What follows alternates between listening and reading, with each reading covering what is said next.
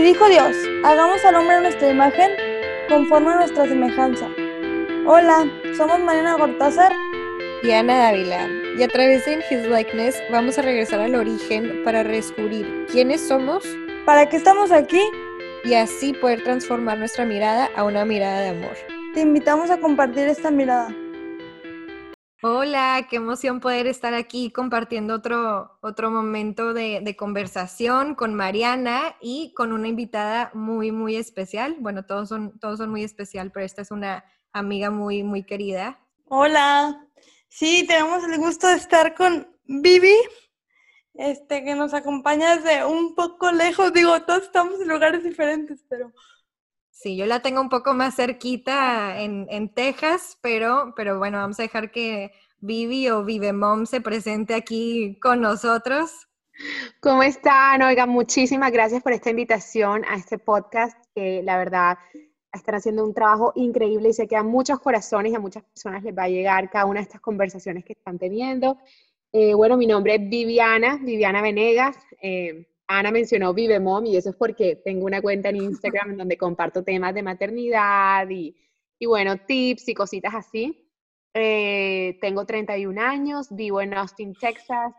Eh, soy mamá de tres, uno en mi panza y los otros dos chiquitines que por ahí andan.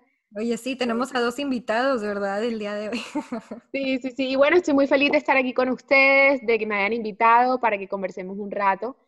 Y bueno, y, y sí, y que me conozcan un poco más y yo ustedes. Vivi, muchísimas gracias por, por tu sí, por acompañarnos este, un tiempito hoy. Eh, y bueno, vamos a empezar a ver un poco, un poco más de la riqueza de quién es Vivi Venegas. Em, pero bueno, Vivi nos comentaba ahorita que, que estuvo como pensando un poco sobre la pregunta que le hicimos, porque obviamente no, no tenemos a los invitados aquí no los queremos como asustar y, plantear la pregunta luego, luego, sino que se las presentamos antes porque hay muchos que, que bueno, quieren pensar un poco más para, para darnos una respuesta un poco más profunda. Y Vivi sí nos comentaba que, que bueno, si es una, ¿cómo dijiste, Vivi? Una, una pregunta... Sí, oigan, yo les tengo que confesar que cuando me dijeron este, todo el tema de, de, de, de cómo me veo creada imagen y semejanza de Dios, se me hizo súper heavy esta pregunta, porque es como que un concepto que como que uno lo sabe, ¿sabes? Como que el propio concepto de memoria, de catecismo, de Biblia, como fuimos creados y semejanza de Dios, o sea, es algo como que traemos en el, no sé, en la mente, en el corazón, pero como que aterrizarlo a, ok, yo como fui creada a imagen y semejanza de Dios, viéndome ahora en mi vida, y creo que es algo que sí, como que sí requiere pensarlo y reflexionarlo, y creo que incluso no se puede quedar corto, ¿no? Porque, porque es, un tema demasiado, demasiado rico. Em, y porque cada persona tendrá una respuesta diferente. Pero entonces sí, les confieso que fue una pregunta bastante difícil. Y, bueno, ahí yo hice unas anotaciones y les compartiré un poco como lo que me vino al corazón. Sí, pues muchísimas gracias. Y, y algo que hemos comentado también con otros invitados es que ahorita puede ser una respuesta y luego en seis meses es otra, como que no es algo que ya lo, lo, piensas, lo meditas y queda la respuesta por el resto de tu vida. Obviamente hay cosas que, que sí son muy marcadas y que, que no cambian, pero van como evolucionando, pero también nos vamos, nos vamos dando cuenta de, de, nuevas cosas que vamos desarrollando a lo largo de nuestra vida. Entonces, eso está, está muy padre. Bueno, y me imagino que a ti te toca verlo, te ha tocado verlo en las diferentes etapas de tu vida em, y bueno, y en cada uno de tus hijos. Eh, no sé si, si tengas algún punto como que en lo que pensaste y, reflexionaste que te llame mucho la atención. Sí, miren, yo pensé, o sea, viendo un poco mi vida, como que me identificaba mucho con esa creación perfecta de Dios y con esos dones y talentos que, que como que Él imprime en el corazón de cada persona, viéndome a mí, por un lado como mamá, por otro lado como esposa, por otro lado como mujer, y también en mi vida profesional, ¿no? Que igual ha ido cambiando como que a lo largo de, pues, de los años y así.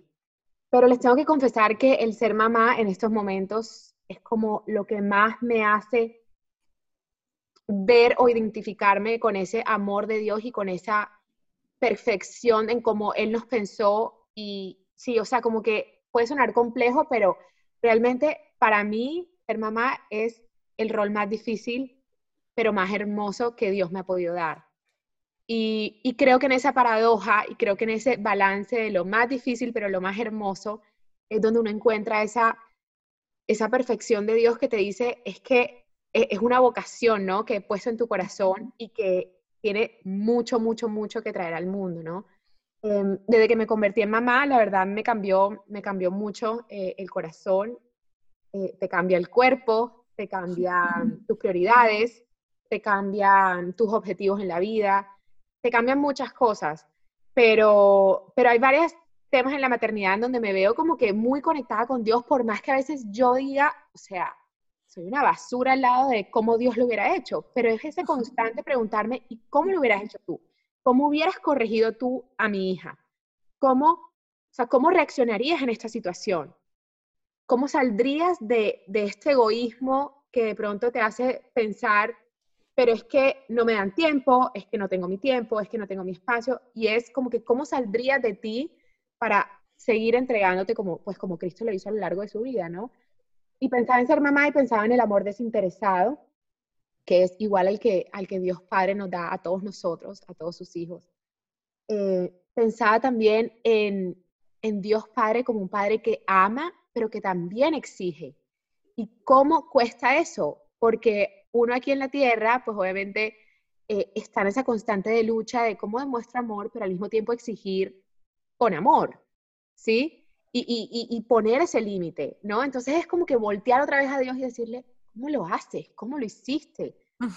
¿Qué hay en tu corazón que me quieras mandar a mí como para yo poder hacerlo, ¿no? Em, también el padre que perdona y que no lleva cuentas. O sea, que es como que puede que la niña o el niño se hayan portado mal mil millones de veces al día y en la noche se te olvidó. Nunca viví, nunca. y en la noche se te olvidó, o sea, en la noche llega, al final del día les das el beso y estás feliz de que pudiste compartir con ellos y, no llevas cuenta, ¿no? De, todo eso, y creo que Dios es así también con nosotros. Y por otro lado también, como Dios Padre quiere sacar todo el tiempo lo mejor de nosotros.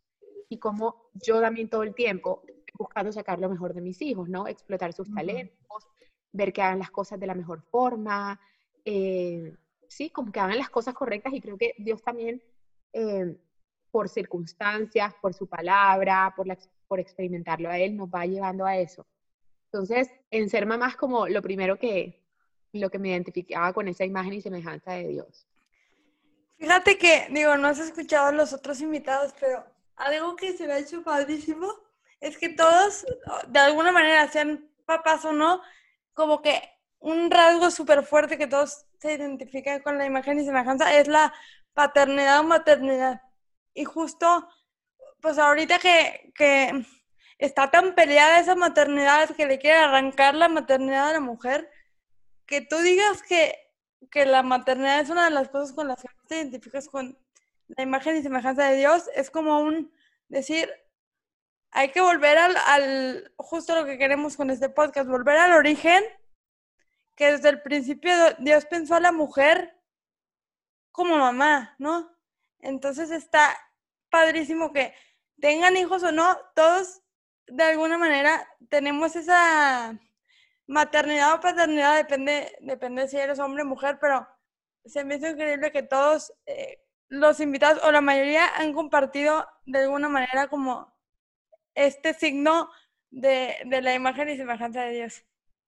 Sí, ha sido como hilo conductor, es, es muy chistoso, de verdad. Justo estaba pensando en eso. Em, y bueno, también, pues varias personas que, que han participado son solteras y también comparten cómo ellos son parte de, de algún, alguna maternidad o paternidad o ya hermandad como que espiritual, ¿sabes? Y, y se me hace padre porque volvemos como que a lo mismo el tema de la familia y, ya cuando reconoces como que esos dones, esos talentos, ese amor de Dios en los de, en los de tu alrededor, pues son, sí se vuelve como esa familia espiritual. Se me hace, pues sí, muy padre que, que ha salido con todos los invitados eso. Sí, Otra, otro tema que pensaba en cuanto a ser esposa, y, y nos lleva otra vez al mismo tema de, de, de, crear vida, ¿no? El amor conyugal, que, que, son estos tres hilos, ¿no? Esposa, esposo y Dios. Eh, y Dios lo pensó así desde la eternidad, y es que si Él no estuviera ahí, realmente no funcionaría, ¿no?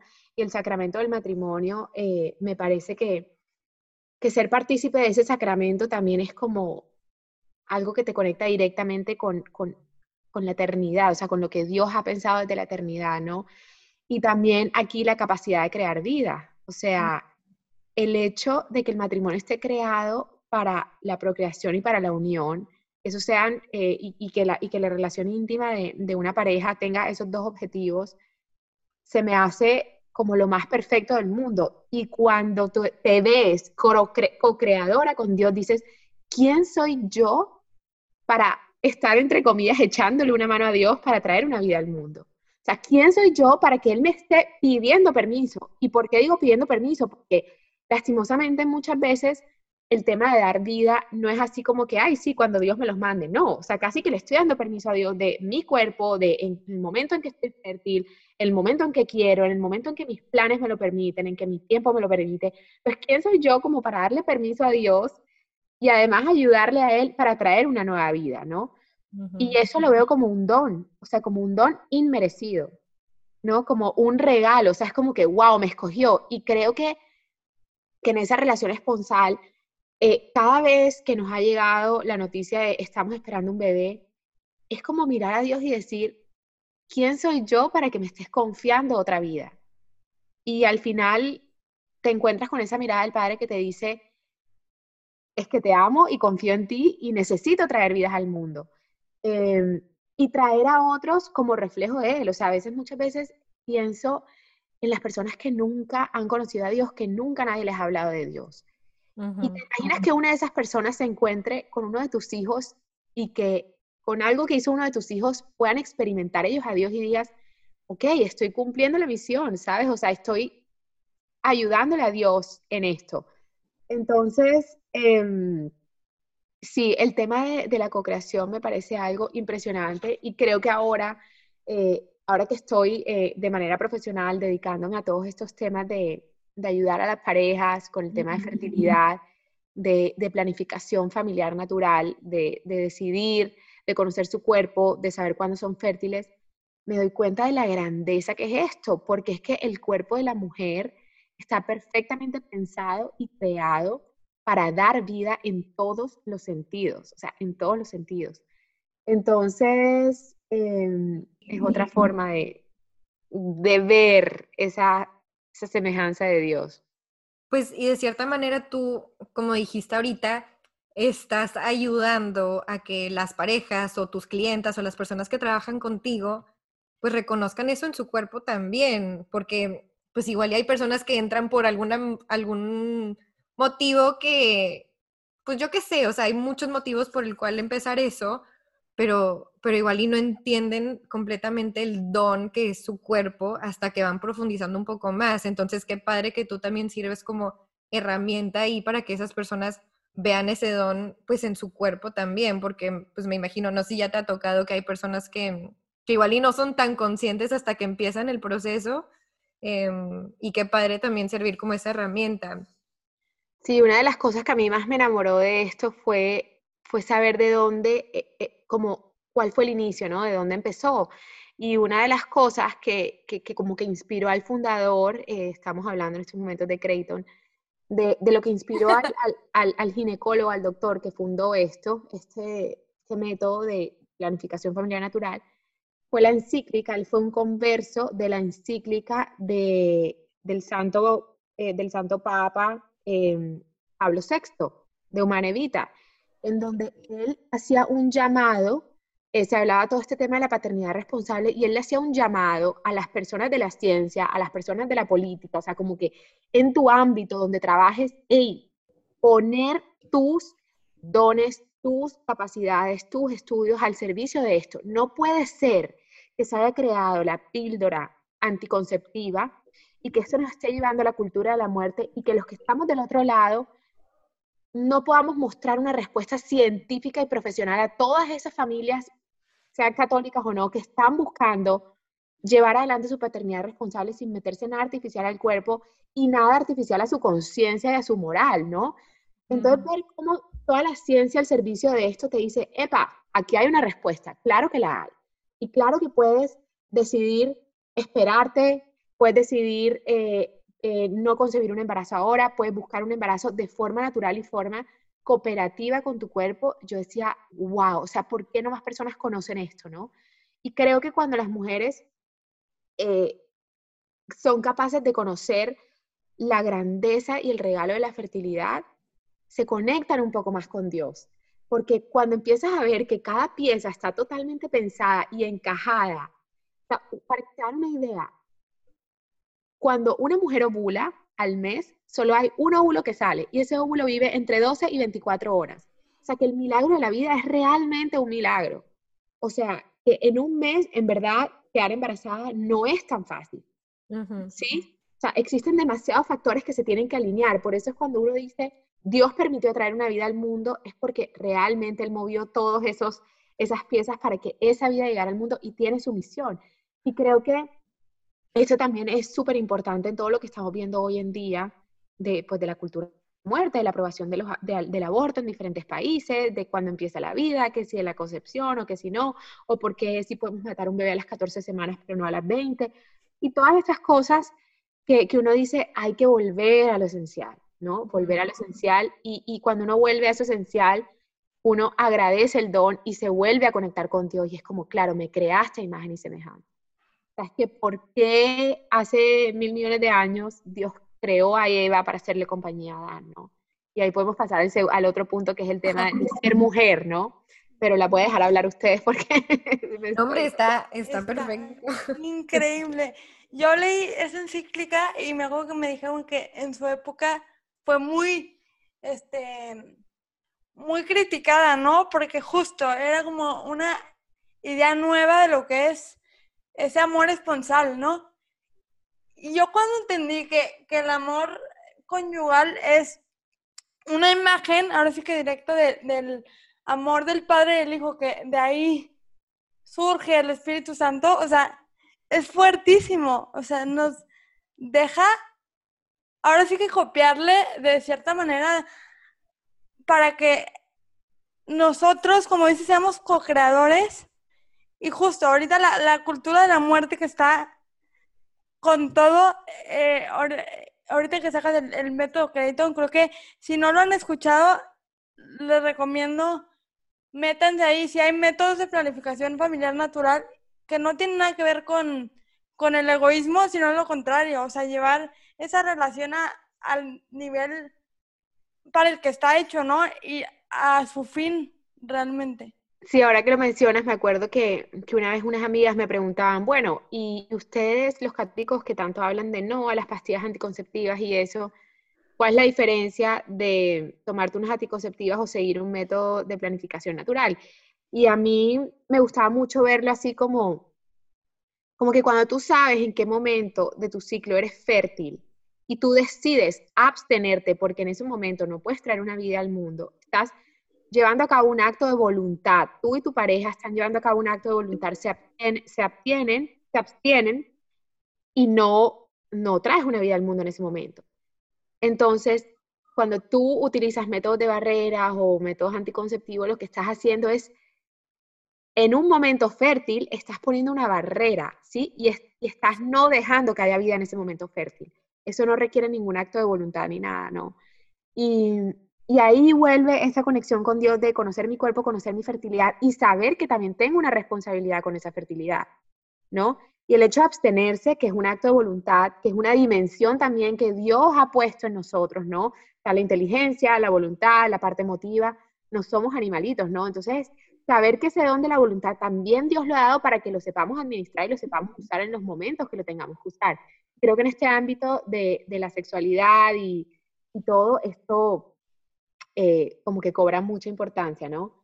Y, bueno, y, siguiendo con el tema, hablando de, también de, esa conexión con Dios, de esa imagen y semejanza, pensándome como mujer, eh, pensaba mucho eh, como en la ternura de Dios, ¿no? O sea, como que Dios a las mujeres nos ha dado una capacidad de una ternura diferente, o sea, como que yo creo que, que las mujeres de pronto cuando se enamoran de Cristo tienen una relación como de esa coquetería, como de, de picarle el ojo a Dios, como de decirle, epa, o sea, tú y yo sabemos de qué estamos hablando, o de ver esos detalles de Dios en cosas que, que no son tan obvias y que probablemente el resto del mundo te dirá, no, hombre, pero ¿qué vas a decir que eso te lo mandó Dios? No, y justo hablé con Dios esta mañana de esto y me manda este atardecer y yo qué sé, o sea, como que esa ternura que Dios ha puesto en el corazón de las mujeres creo que nos conecta mucho con Él. Em, esa capacidad de estar pendiente de las necesidades del otro, de ver cosas que no son tan obvias, de ver más allá, ese sexto sentido que le llaman, ¿no? Creo que también hace parte de, de, lo que Dios ha puesto en nuestro corazón para ayudarle a Él, ¿no? Eh, la capacidad también como de, entre comillas, doblegarse, o sea, como de hacer mil cosas al mismo tiempo. Eh, estás cocinando, tienes al niño acá, eh, el otro te está haciendo un berrinche, al mismo tiempo te llama tu esposo, tienes que solucionar esto, o sea, como que haces muchas cosas al mismo tiempo para que todo alrededor pueda estar bien, ¿no? Dicen que, que la mujer es como que el corazón de la familia, dicen que es muy chistoso porque dicen como que si la mamá se levanta de malas, toda la familia va a estar de malas. Pero si la mamá se levanta de buen genio, toda la familia va a estar de buen genio, ¿no? Es verdad, eso es verdad. Y bueno, sí, o sea, yo, yo, yo también creo que, que, es muy verdad. Eh, pienso también en que la mujer está hecha tanto físicamente como espiritualmente para acoger. O sea, sí, acoger a la persona. Quiero decir eso, como que ese recibir. Obviamente los hombres también pueden como que dar y recibir, pero la mujer como que es muy única en ese, en ese acoger, en ese recibir y, y siento como que, que, con lo que acabas de decir, pues si tú no, o sea, si tú no estabas abierta a tener esas conversaciones con Dios, pues no hubieras estado, no hubieras podido acogerlo de la misma manera, como tú me dices, que el atardecer, que esa ternura que, que tienen las mujeres naturalmente, pues es, es, parte de esa imagen y semejanza, ¿sabes? Pero bueno, continúa, sorry que te, te interrumpo. No, eso, o sea, eh, que, que, que, la mujer está hecha, eso, eso que dices y también cuando uno piensa en el cuerpo de la mujer, acoger una vida, ¿no? Llevar una vida, llevar un embarazo a término. Eh, cuando piensas también en, incluso, eh, ya, ya entra la parte un poco más médica conectándolo con esto, em, eh, cuando piensas en los órganos genitales, o sea, que, que son internos lo de la mujer, o sea, la mujer acoge al hombre. ¿no? Y da vida y lleva esa vida, ¿no? Por dentro. Eh, entonces creo que esto también está súper relacionado con, con, con, la imagen y semejanza de Dios, eh, de cómo nos pensó, de para qué nos pensó. Eh, es hermoso y es hermoso reflexionar en esto porque es algo que uno nunca lo piensa, ¿no? Como que en el día a día hay, cosas que damos por sentadas y, y realmente no. Oye, Vivi, ahorita se me viene a la mente una, una pregunta, no sé, no sé, a ver, tú qué, qué me puedes decir. Si tú, vamos a decir que tienes una clienta y lo trabajas y todo, todo lo que acabas de compartir, ¿cómo se lo pondrías a una mujer que igual es infértil? Como que, ¿cómo podrías tú tener esa conversación con ella para que ella también reconozca, sorry, te puse así como que la pregunta un poco, un poco densa también, pero ¿tú cómo podrías explicarle y hacerle ver que ella también fue creada a imagen y semejanza de Dios? Sí, pues mira, no me ha pasado y, y realmente, eh, pues en estos procesos nosotros lo que hacemos es identificar los ciclos. Eh, uh -huh. Nosotros no es como que vayamos a, a, a, decir esta mujer es infértil, ya. Sí, como no le haces el diagnóstico así. Pero, pero en caso, digamos, en que una pareja esté struggling, o sea, esté mm, luchando con este tema de infertilidad, de que quieren traer una vida, de que quieren ser generosos con Dios y, y pues uh -huh. realmente Dios no se los manda. O sea, yo creería que ahí tiene que haber un acompañamiento bastante cercano, eh, no, no solo de, como tal del método, sino en general, o sea, dirección espiritual, eh, ¿sabes? Pero creo que también hay otras formas de traer vida, ¿no? Pienso en las consagradas, pienso uh -huh. en los sacerdotes, que no son padres biológicos, no son madres biológicas, pero acogen y traen vida espiritual, ¿no? Al mundo por medio de sus apostolados, por medio de todas esas almas que van guiando. Eh, y yo creería que esto es como, como un preguntarle a Dios, ok, o sea, no porque nuestro matrimonio no pueda traer vidas al mundo quiere decir que no está llamado a eso, ¿no? O sea, y, y preguntarle a Dios, o sea, tú, ¿cómo quieres que nosotros demos vida en este mundo? ¿Qué quieres que nos dediquemos? ¿Sí? Eh, yo creo que lo abordaría así, pero la verdad me parece que es un tema bastante delicado, eh, que sí requiere acompañamiento, pero no por no poder traer vida en un matrimonio quiere decir que no estamos creados a imagen y semejanza de Dios, ¿no? Creo que Dios tiene un plan para cada persona, para cada vocación, para cada matrimonio, em, que no se enfrasca en el hecho de dar o no dar vida biológicamente hablando. Sí, totalmente de acuerdo con eso.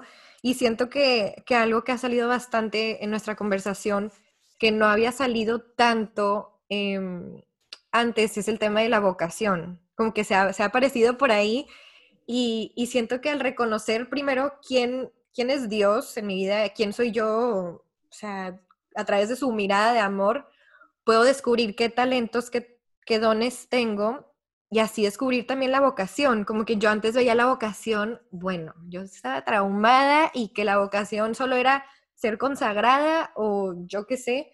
Y no, o sea, cada persona tiene y está llamada a una vocación y como que esos, esos dones que Dios te dio, el corazón que te dio, las características que te dio, también son como para encontrar ese llamado, esa vocación en la que vas a poder vivir y ser plenamente esa imagen y semejanza de quién es Él. Pero, pero ni, no me había pasado por la mente hacer esa conexión antes y, y contigo ha estado bastante presente como que como que esa palabra, ese tema de, la vocación que tiene cada quien y a lo que estamos llamados. Sí, fíjate que cuando yo trabajaba con niñas del ESID eh, y hablábamos de este tema que es un poco, pues no es tan fácil así de explicar a, niñas. definitivamente. Eh, yo pensaba mucho como que les decía, imagínense que ustedes crearon una lavadora último modelo espectacular y ustedes crearon un manual de usuario para esa lavadora y el manual dice se prende aquí, se le mete ropa, aquí sale el agua, le echa jabón, así se lava, etcétera, etcétera. Y de repente ustedes, eh, de repente la ponen al mercado, alguien la compra, no lee el manual de instrucciones, ni siquiera lo saca de la caja, eh, y le empieza a meter comida. Entonces, puede que se dañe la lavadora, puede que no se dañe, o sea, puede que siga funcionando, pero no está cumpliendo la, la, misión para la cual la lavadora fue creada, ¿no? Que es lavar ropa, porque está haciendo comida. Y yo pensaba mucho eso con, la vocación, o sea, como que puede que hayan personas que viven su vida y jamás hacen un stop para preguntarle a Dios para qué me creaste. Y no quiere decir que no van a vivir bien y que no van a ser felices, no. Pero cuando uno conoce a Dios y cuando uno es consciente de que Él desde la eternidad te pensó y te pensó para algo, es muy chévere poder parar y decirle, ok, ¿para qué me creaste? ¿No? A mí también me pasó una época como a ti, el tema de la vocación, porque yo fui colaboradora y cuando vivía con las consagradas yo realmente estaba siendo muy plena, muy feliz y yo decía, ¿qué tal que esto es lo que Dios quiera para mí? Y ya con el tiempo, eh, ejercicios espirituales que hice como kind of eh, discernimiento, me di cuenta que, que, que no, que Dios me quería en el matrimonio y no es como que escuchas una voz, sino que es a través de las circunstancias que Dios te va poniendo eh, como que sientes que tu plenitud va a estar ahí, ¿no? Y la paz que vas sintiendo también. Exacto. Y algo súper lindo de esto es que Dios, como que Dios, eso es lo que tú dices, la paz. O sea, hay momentos en la vida donde uno está como que no sabes qué decisión tomar, pero hay momentos en que tú no vas a saber si la decisión es correcta o no hasta que no la tomes, porque el Espíritu Santo te da paz o te da intranquilidad. Y yo creo que si uno vive la vida plenamente, eh, por ejemplo, un ejemplo, digamos que tienes un novio, ¿verdad? Y tú no sabes si tienes que estar con él o si no tienes que estar con él, si tienes que terminar o no tienes que terminar. Y al final dices, bueno, voy a terminar y tú terminas. ¿Y sientes paz o sientes intranquilidad? Digamos que tú sientes paz y dices, ok, por aquí va la cosa. O sea, e, este es un fruto en mi corazón, un fruto del Espíritu Santo que Dios me está dando para mostrarme que probablemente sí fue la decisión. Entonces, ¿qué pasa? Que si después en un momento dices, no, definitivamente no era por aquí, puedes echar para atrás si, si tú viviste una relación plena, si no hay nadie, nada de lo cual te tienes que, ¿me entiendes? Como que, que, que arrepentir ni nada. O sea, como que yo creo que si uno vive haciendo las cosas bien y teniendo en cuenta a Dios para las decisiones, eh, se vale equivocarse, se vale echar para atrás, porque si Dios lo está poniendo para ti, lo vas a poder, ¿me entiendes? Lo vas a poder hacer. Pero creo que eso de los frutos eh, en el corazón eh, también te conecta mucho con esa imagen y semejanza de Dios porque, porque es estar preguntándole y estar mirándolo a Él constantemente y decir, ¿será que es por aquí? ¿Será que no? Eh, y, Él te va dando las respuestas cuando uno se las pide.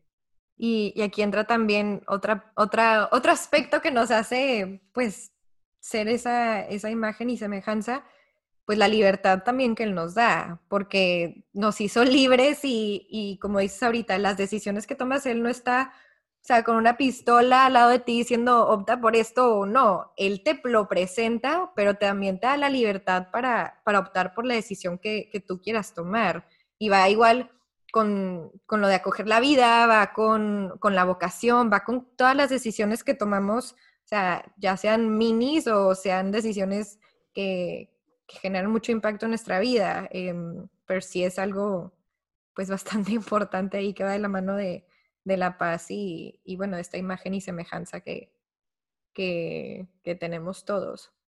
Así es. Nosotras somos las primeras que aprendemos en cada episodio, de verdad, yo me quedo, nada más porque no están viendo, pero estoy ojo cuadrado.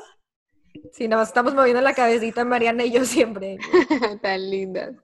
Totalmente, pero eso está, está muy fuerte, justo porque la libertad creo que es nuestro mayor regalo, pero también implica muchísimo riesgo. Y creo que la libertad nos puede ayudar en cuanto más seamos imagen de Dios y más nos conozcamos a nosotros mismos y entendamos eh, ese don que somos, creo que vamos a tomar mejores decisiones. Entonces, o sea, muchas veces como que nos da miedo conocernos con todo, porque pues implica mucho, pues mucho dolor también a veces como que hacer esa introspección, pero justo, o sea, si quieres tomar las mejores decisiones en tu, en tu vida, este, conócete más a ti, porque si te conoces más a ti vas a conocer mejor esa, esa imagen y vas a hacer lo que estás llamado a hacer, porque al final, si cumples tu vocación como Dios la tenía pensada, vas a llegar a la santidad, que es a lo que todos estamos llamados. Entonces, creo que a veces o nos lo tomamos muy serio o muy a la ligera y creo que no es tan así, o sea, creo que es más darle la importancia que tiene, pero no enfrascarte en, o me voy a consagrar me caso o no. Sí, esas son vocaciones, pero hay un chorro de, de, de caminos, o sea, hay tantos caminos como personas en el mundo, entonces Sí, no, la llamada a la santidad creo que me parece también que es un tema súper, súper lindo, súper importante, porque también a veces es difícil de aterrizar y, y, uno lo puede escuchar como, ay, ser santo, qué difícil, y, no, o sea, una persona que, que, hoy se muere y que está en vida de gracia, pues ya, o sea, puede llegar al cielo y, y esa es la santidad, ¿no? Y yo creo que, que ahora siendo esposa y siendo mamá, eh, eso, eso me cala muchísimo, o sea, como que me siento llamada a traer al mundo hijos, pero hijos santos, o sea, hijos que quieran amar a Dios, conocer a Dios y que quieran, y que yo después le pueda decir a Dios, ¿sabes qué? Me los prestaste, aquí te los devuelvo. O sea, te los devuelvo al cielo. O sea, que, y, que si Dios me da la gracia por llegar al cielo, yo decir, mira, me traigo un bucecito llenito de almas, ¿no? eh, eh, pero eso, eso, eso se me hace súper fuerte porque al final los dones son prestados, los hijos son prestados. Dios me está prestando a mis hijos y qué voy a hacer yo con ellos para después devolvérselos a Dios, ¿no? Eh, y eso se me hace muy fuerte porque, porque ahí entra la fragilidad humana de decir, no voy a ser capaz. O sea, yo no soy nadie para poder responderle a Dios de esa manera, pero Él no te va a mandar cosas que tú no puedas hacer. Y obvio, también está, es, hay que estar conectados con Él porque si no, imposible, imposible. Sí, sí, definitivamente, pues se complicaría un poco más el, el asunto. Oye, pero, pero qué padre. O sea, como que ahorita que decías de, de las decisiones que tú tomas y que constantemente estás como que, a ver, ¿será la mejor manera de, de corregir a mi hijo así? O sea, volvemos como que a eso de, de, la vocación, de la libertad y de las decisiones, como que tú no vas a llegar a la santidad porque te casaste, o sea, no, no, vas a llegar a la santidad en, en esas correcciones con tus hijos, como que en el trato con tu esposo, en, en esa apertura a la vida, en, ¿sabes? Como que esos momentos de comunión ya con las otras personas, no solo por optar por la vida consagrada o por casarte o por no sé qué, sí, sí tienen pues muchísimo valor y muchísimo impacto esas decisiones que, que pueden parecer pues chiquitas, porque eso es lo que se va acumulando y, no solo como que esas mega decisiones, esos mega eventos en, en, nuestra vida. Sí, y yo creo que de la mano de eso, eh, cabe resaltar la importancia de ser muy realistas en el estado de vida en el que estamos. ¿Por qué se los digo? Porque miren, yo, yo tuve una, la conversión que yo tuve eh, con Dios fue a mis 16 años. Em, y pues obvio, después de, de, conversa y bueno, viene toda esta intensidad apostólica, espiritual, todo, todo, todo, y a lo largo, a medida que vas avanzando y que vas conociendo más a Cristo, pues esta intensidad sube, sube, sube, sube. Y ahora que soy mamá y que tengo otro estado de vida, de las cosas que me ha costado es como que miro atrás y digo, extraño esos momentos de paz, de estar en una misa súper concentrada, casi que llorando de fervor, de conexión con Dios. O sea, y les digo, eso ahora no pasa, porque es que estás con otros niños, tienes a dos niños que tienes que mantenerlos ahí tranquilitos, que no vayan a echarle a perder la misa a las otras personas, enseñarles que hay que estar tranquilos, que la misa tal, explicarles las partes de la misa. Pero al final yo miraba a Dios y yo le decía, mira, puede que ahora no esté no me siento súper conectada y puede que hoy salí de la misa solo con una palabra en mi corazón y antes te podía decir la humildad completa, pero en este momento y en este estado de vida, lo que pongo a tus pies es traer a mi familia a misa, hacer el esfuerzo de estar aquí y saber que esto es algo que no se va a negociar. ¿sí? En algunos otros momentos en que pueda ir sola y en que haya más paz o en que los niños crezcan y se porten mejor, capaz que voy a tener otra vez esos pedacitos de, de, de emotividad y tal. En estos momentos no es así pero te doy de lo poco que te puedo dar, que es mucho, ¿no? Que es traer a mis hijos a misa desde que son recién nacidos y saber que esto no se negocia y saber que esto es una semilla que va a quedar en el corazón de ellos y que más adelante probablemente si se apartan de Dios de la iglesia, esa semilla nadie la va a quitar de ahí, ¿no? Entonces, creo que el, el ser realistas y reconocer el estado de vida hace que podamos también relajarnos más en eso y no darnos tan duro, ¿no? Porque, podríamos decir, ay, es que antes yo iba a misa diaria, sí, pero es que ahora no se puede, ¿no? Y ahora esa, ese momento de contacto y de oración con Dios es mientras estoy lavando platos, mientras estoy cambiando pañales, mientras estoy en el corre-corre llevando y trayendo al colegio, lo otro. Eh, ahí también está la santidad.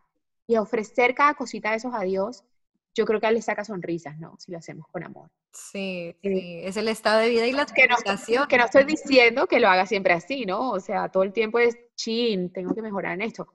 Pero creo que, es una invitación a, las mamás y a las personas que están de pronto ahora con mucha cosa y que, que sea muy duro por no sentirse tan conectadas con Dios, ¿no? Sí, este, algo también que, que queríamos lograr con esto es también aterrizarlo de una manera muy humana y me encantó que lo mencionaste ahorita, porque como que el fin de todo esto no es motivar a la gente a que vaya a esa misa diaria y rece 20 rosarios y el Via Crucis y la coronilla de la misericordia. No, es reconocer a través de nuestras limitaciones también que Dios, o sea, Dios pone también mucho esfuerzo y no se trata de, echarle a Él nada más todo, pero, pero como que él, hoy yo le puedo dar nada más el 30%, pues él va a estar feliz con, ese 30% también. O sea, no, no sé, como que no queremos tampoco que suene como lo más idealizado del mundo, sino reconocer, pues reconocerlo a él en esos momentos súper sencillos. Oye, Nana. hablando de sencillez, aquí tenemos a otra invitada de honor. Ana te quiere hacer una pregunta, a ver si le responde. Anita. No me escucha bien, ¿o sí? Saluda. Sí, sí escucha. Ya quité el, los audífonos. Ah, Hola, ¿cómo estás? Aquí tenemos a la princesa. ¿Eres princesa o eres reina? Cuéntame. Reina. Ay, yo soy la princesa, ¿sí? Imagínense, imagínense que nosotros antes de vivir en Austin vivíamos en Michigan y en Michigan caía mucha nieve. Y resulta que Mariana, eh, ahora en esta Navidad, me dijo, mamá, es que yo quisiera irme a Michigan porque allá sí hay nieve en Navidad. Y le digo, ¿qué tal que le pidas a Dios que te mande nieve a Austin? Aquí nunca hay nieve, pero ¿qué tal si se lo pides? ¿Y qué hizo papá Dios, mi amor? ¿Qué, hizo? Cuéntame. ¿Qué te mandó papá Dios? Habla, ¿qué te mandó? Te mandó chocolates. Y papá Dios le mandó la nieve a Austin. Entonces Mariana me decía, mamá, Dios me escuchó, Dios me escuchó y me mandó nieve. ¿Verdad, mi amor? Danita, Dios te quiere mucho. ¿Sí? Me está sacando la lengua, pero también está moviendo la cabecita. Ah, me está diciendo que sí con la lengua, para los que no pueden ver la, la imagen. Ay, te quiero mucho y te extraño. Mira, tengo otra amiga que se llama Mariana también aquí. Hola. Ella se llama Mariana, como tú. Oye, ¿tú sabías que Dios te creó a ti, me creó, a- me creó a mí, creó a Ana y creó a esta otra Mariana? ¿Tú sabías? ¿Sabías que creo a Baby también? Y a Baby Shark. ¿Quién es Dios, Nana? ¿Quién es Dios? ¿Quién es Dios? Una lengua. Ay, no. Dios es una lengua. Qué risa. Y bueno, oigan, em, hablarle de Dios a los hijos también es, es de los regalos más grandes. O sea, como que ahora que veo mi familia, mi matrimonio y veo a Juanca, mi esposo, casi que catequizar a mis hijos diariamente, contándoles las historias, que las historias de la noche sean realmente historias de la Biblia, sean, y, y la escucho ahí hablar cuando te está contando una historia de la Biblia y digo, o sea, wow, o sea, como la importancia también de elegir esa persona con la que vas a hacer equipo eh, en tu familia y en tu vida, ¿no? No, Eh, o sea, Mariana sabe más de la Biblia que yo. O sea, es impresionante. es- está cañona.